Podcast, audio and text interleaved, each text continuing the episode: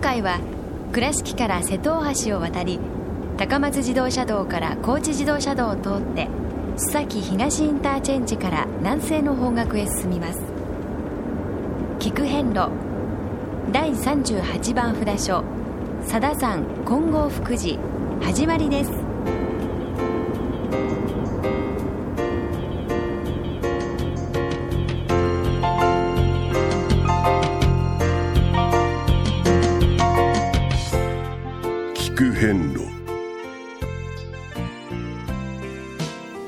88カ所をお坊さんの先立ちのもと一つずつお送りする番組です。出演は倉敷中島・高蔵寺住職の天野幸雄さん。落語家で矢掛町国生寺住職の桂米広さん。そして杉本京子さんです。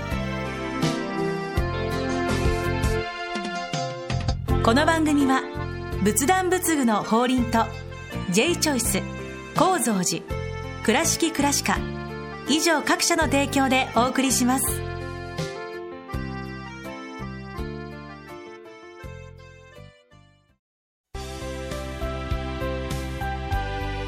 仏壇の法輪は井上の法要事業部として仏壇墓地墓石ギフト商品すべてを取り揃え豊富な品揃えでお客様にご奉仕いたします。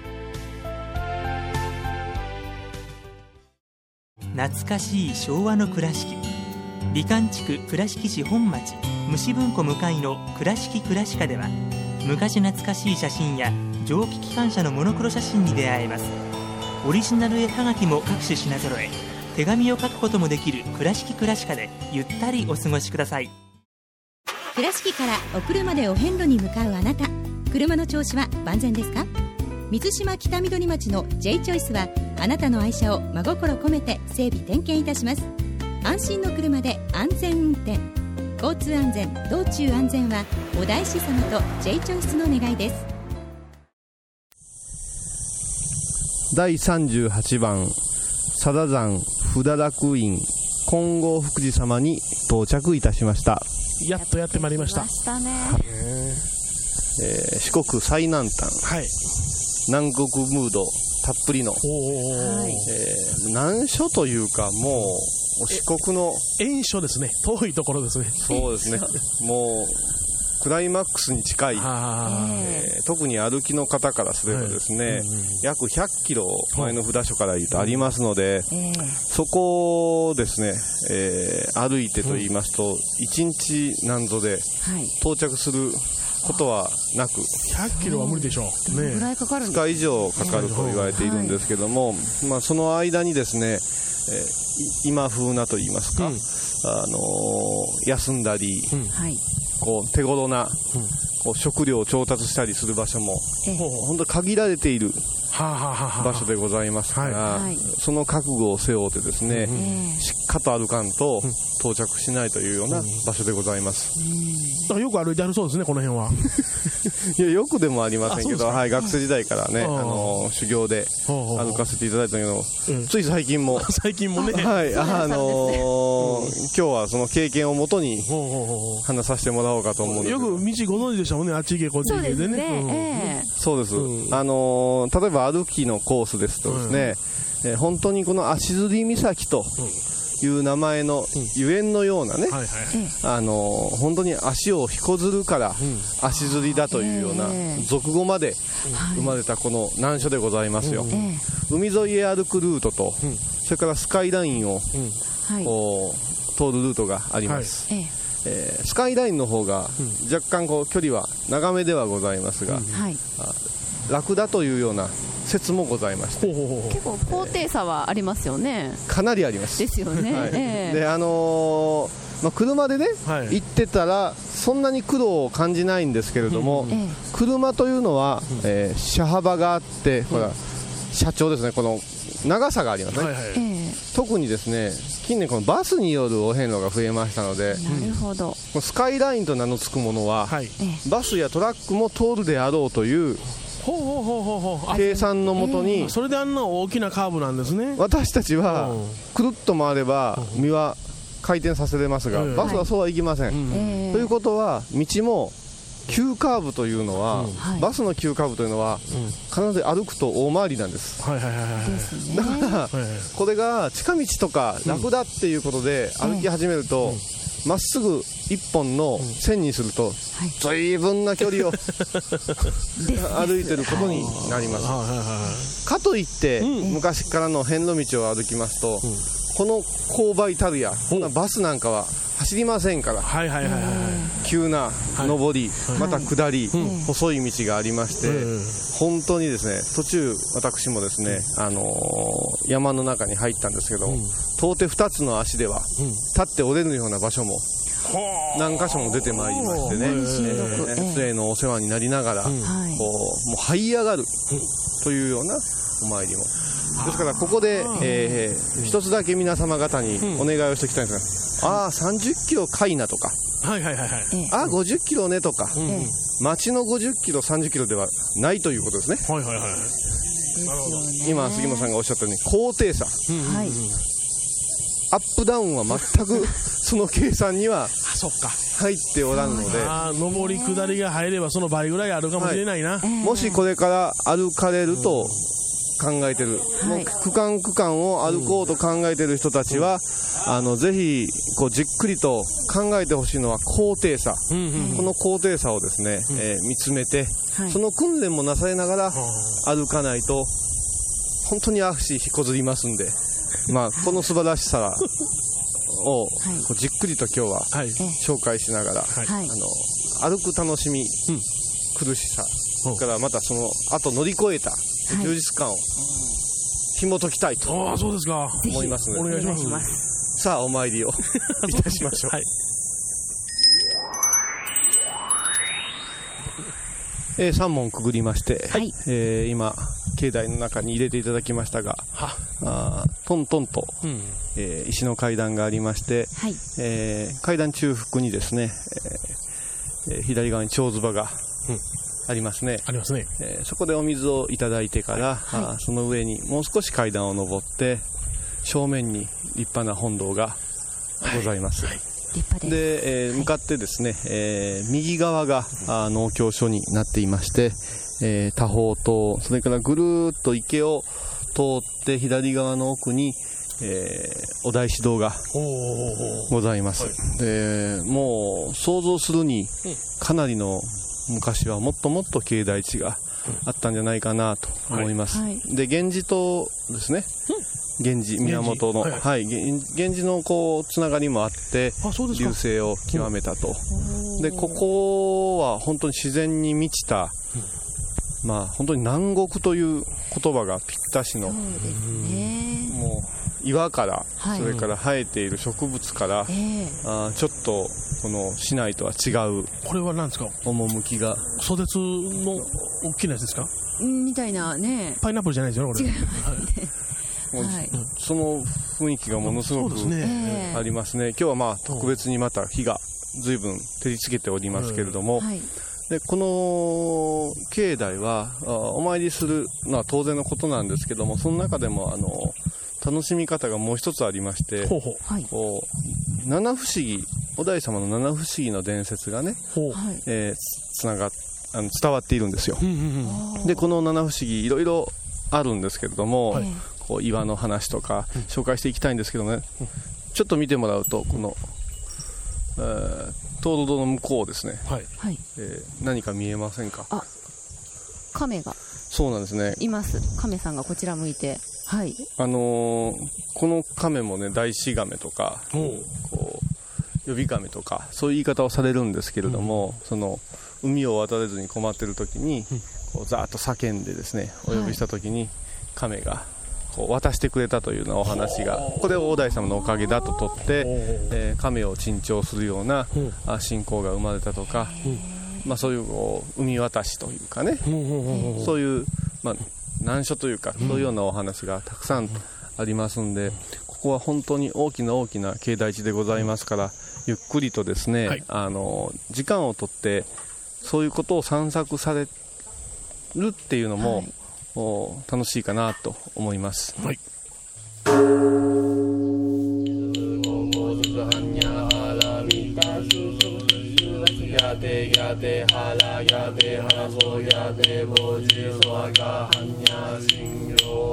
第38番金剛福寺御本尊千手観世音菩薩様ご神言にはオンバザラタラマキリクオンバザラタラマキリクオンバザラタラマキリクナム大師返上今後ナム大師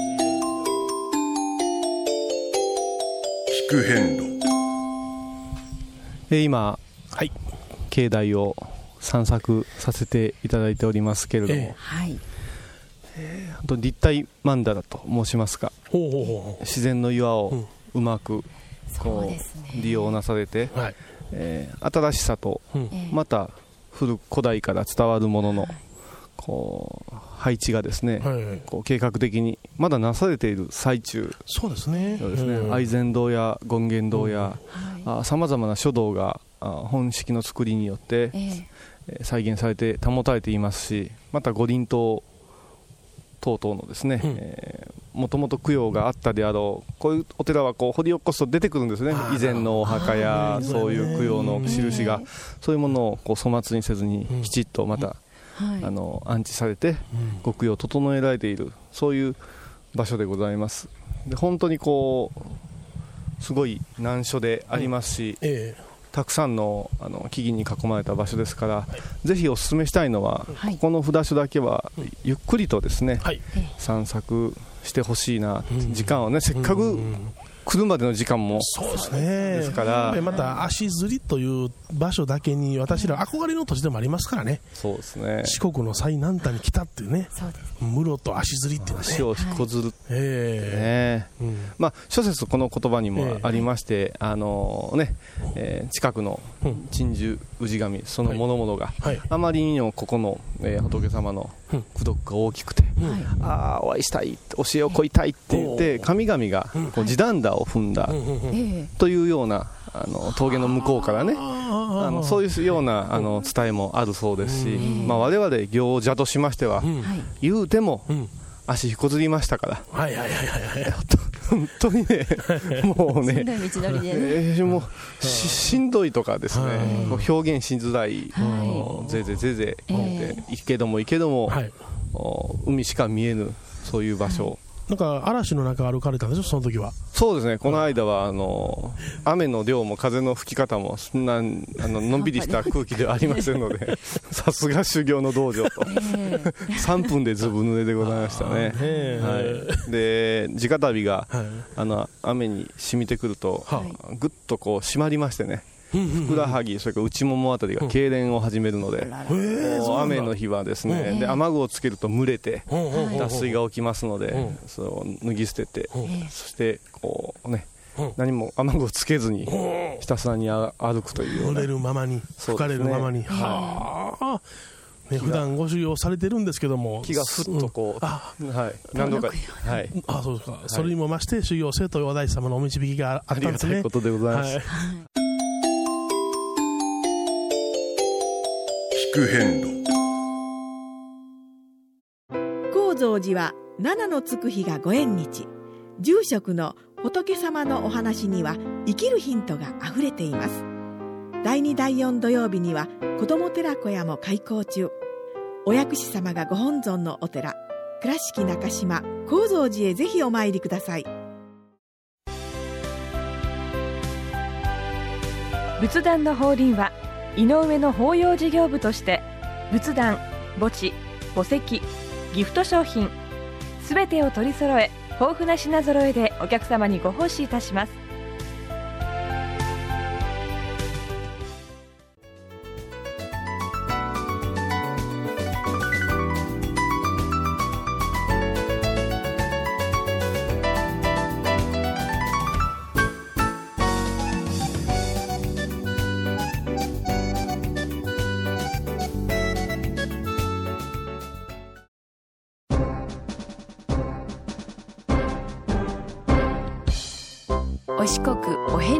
つわる物語。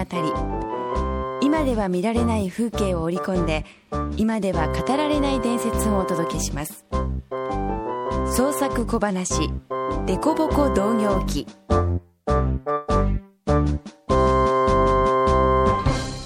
足摺岬？うん足摺の由来とな。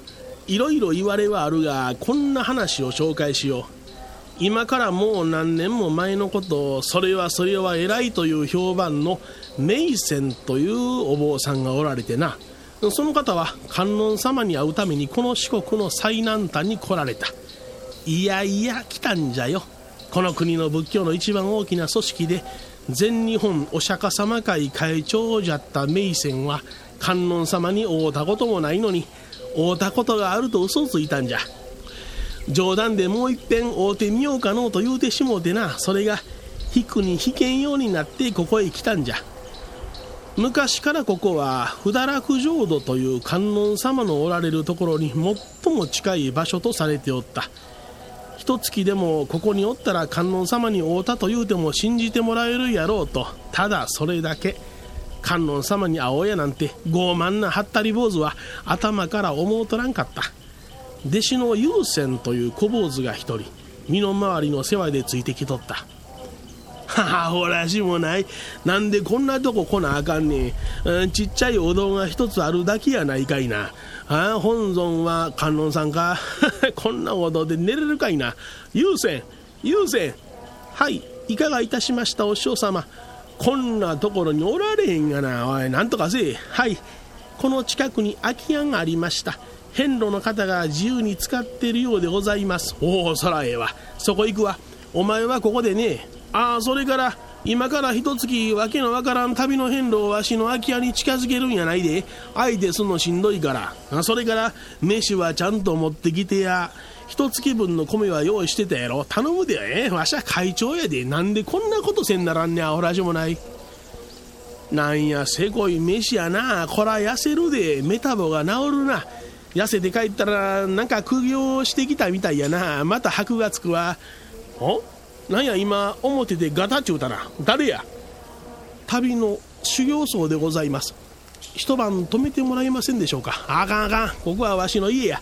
食うもんもあれへんしどっか行き。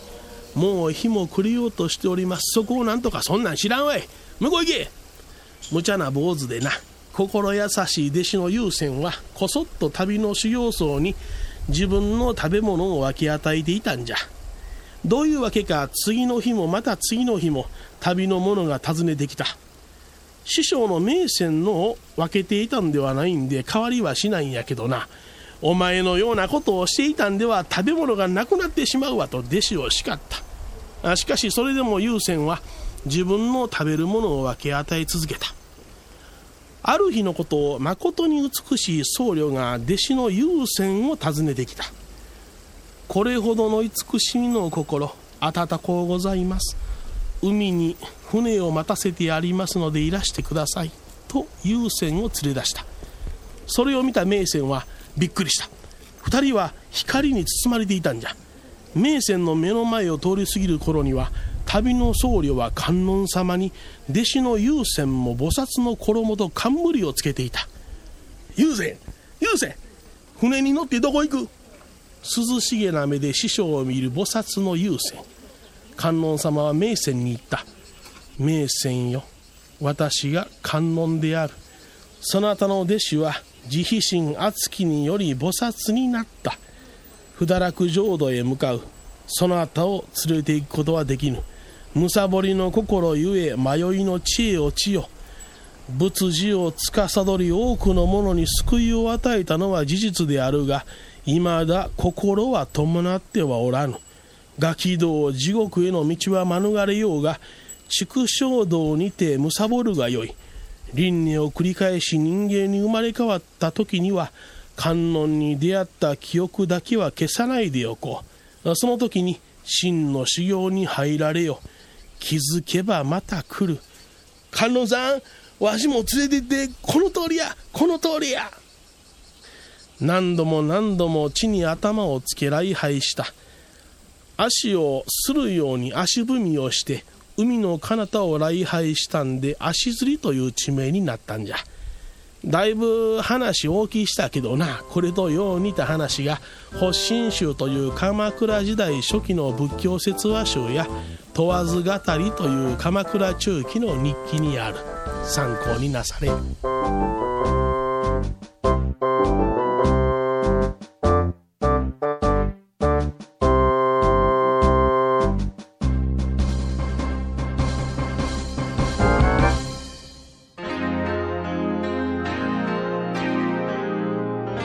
く遍路。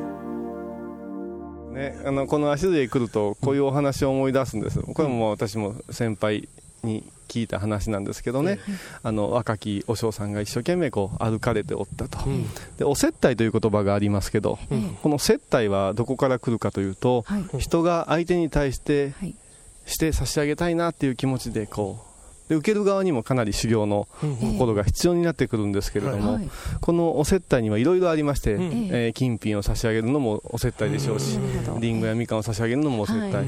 ね、いろんなお接待が宿を貸すのもお接待、その中で最近ですけども、車の接待っていうのがね、あるんですよ。車の接待？あの世を騒がしているような事件ではございませんで、えあの車のお接待というのは、歩いてる人を見つけたら、どうぞ乗ってくれませんかって言って、あの途中までお送りしましょうかって言って、でそれを、まあ、受けると決めてらっしゃる行者さんもおれば、一切のその自分であの足で歩くんだって決めてる行者さんもいらっしゃるんですね。はい。でこのお話に登場するのは後者の方で、若き青年層。もう本当に寡黙なお嬢さんだったんですけども、えーとあるあの小さなバスの、えーおばちゃんの団体がありまして、そこへね、えー旅の道連れのような気持ちで、えーそのおばちゃんたちは車の接待に随分こう途中ではまってしまうんです。よなるほどな。ほんでこの足でまで来る途中、道中岬の道をですねぶっと行ってたら黙々と歩いてるお嬢さんを見つけて若いお嬢さんで運転手さん止めてと、えー乗ってと、お接待だからって言って、えー私は歩くものでございますからこのお接待は受けれませんって言って申すんですけども、まあそれは多勢に無勢で、ぜひ行為だからってでねしつこく言いましてね、じゃあお願いします言ってすっとこう乗っていただいたと。で乗せていただいて、まあ、いろんなお話をしながらスーッと行って、えー何十キロもあるこの道のり車でもね、かなりの時間ですけれども、そんな中で、えーこの足摺の門前の駐車場へ止まったと。でどうもありがとうございました。って言って、あんた頑張ってよ言うて、おばちゃんたちが、あーさあ一緒に拝めるかなと思ったら、来た道を歩き始めたわけですよ。でどこ行くの？って言ったら乗せていただいたところから、えーもう一度歩かせていただきますとお接待はどうもありがとうございましたと言って姿を消したというその時に、えーおばちゃんたちは接待とは何ぞやなっていうような気持ちですごく、まあ、切なくまた修行の厳しさを知ったというお話でだからこれがなんかこういいからやってあげるよっていうようなところの、もう今結構多い根本的な押し付けの部分と、こう陰徳を積むというか、陰ながらというところの違いであるよっていうような、そういうお話なんですけれども、足でつくと、この話をふと思い出すし、自分だったらどうかななんて置き換えたりするわけでございまして。バスに乗って歩いたふりするか。そんなこと なんてこと言うんですかあなたは。あなたはって、本当に、まあそういうことがあって、そういう場所でもあるなと思うので、ちょっと覚えておいてもらうと、はい。おいい、こう、役に立つんじゃないかなと思います。聞く遍路。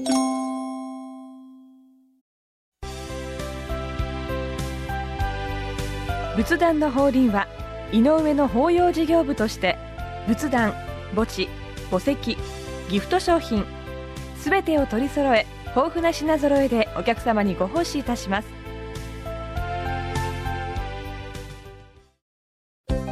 聞く遍路の最新情報や出演者のブログを見ることができるウェブサイト聞く遍路 .com 番組をお聞きになった後でホームページをちょっと覗いてみてください。音で紹介した内容を写真でご確認いただけます。まずは「聞く遍路」とひらがなで検索。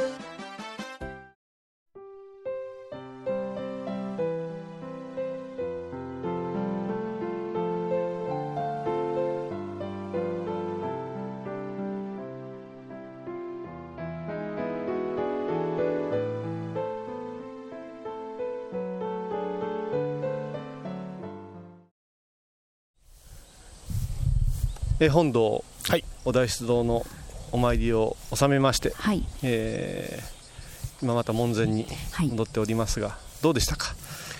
あの本当にその、まあ、整備途中でございますけども、はい。い、あいろんな建物があー後々完成した時には非常に素晴らしい境内になるんだろうなと思いますね。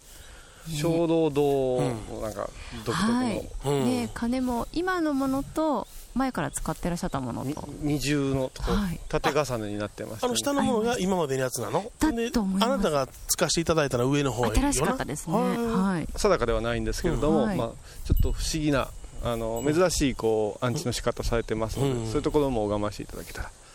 またね、あの足釣りあの土佐清水から近いといえどもですね、十数キロありまして峠を越えますので、ここ一つのもうこう町になってるんですね、でこの足釣りの町はですね、えーやっぱしこのお寺を中心に栄えてますから、えーごちそうが食べられる食堂もありますしお土産物屋さんまた保養施設のようなものもあって、宿泊それから温泉も楽しめるような、あ場所もございますから、たっぷり時間とってすった足をですね、ゆっくりとこうなされたらどうかなって思いますね。いいの？ねですからこの本当に三門三作も楽しみの一つ、そしてもう裏は本当に、えー森が生い茂っておりますのでね、ね子供さんたちとも、あの遊べるような場所もありますから、はい。ぜひお参りしてほしいと思います。さて次回は、第39番赤亀山円光寺様をお参りいたします、この金剛福寺様から、えー車ですと73キロ、えー約2時間今日かかります、はい。歩きますと約60キロの道のりを19時間かなりの距離ですね。となります。はい。えらいこっちゃ。次回は第39番円光寺様をお参りいたしましょう。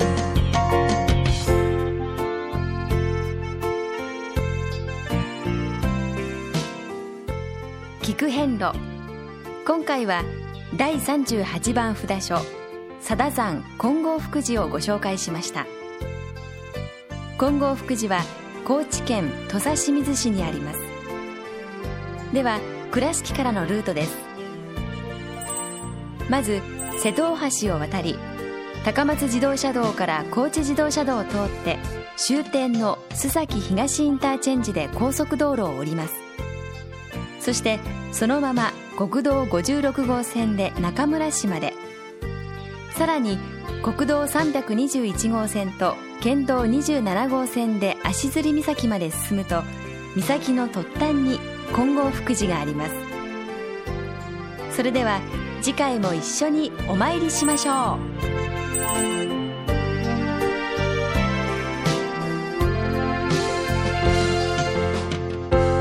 この番組は仏壇仏具の法輪と J チョイス構造寺倉敷倉歯科以上各社の提供でお送りしました。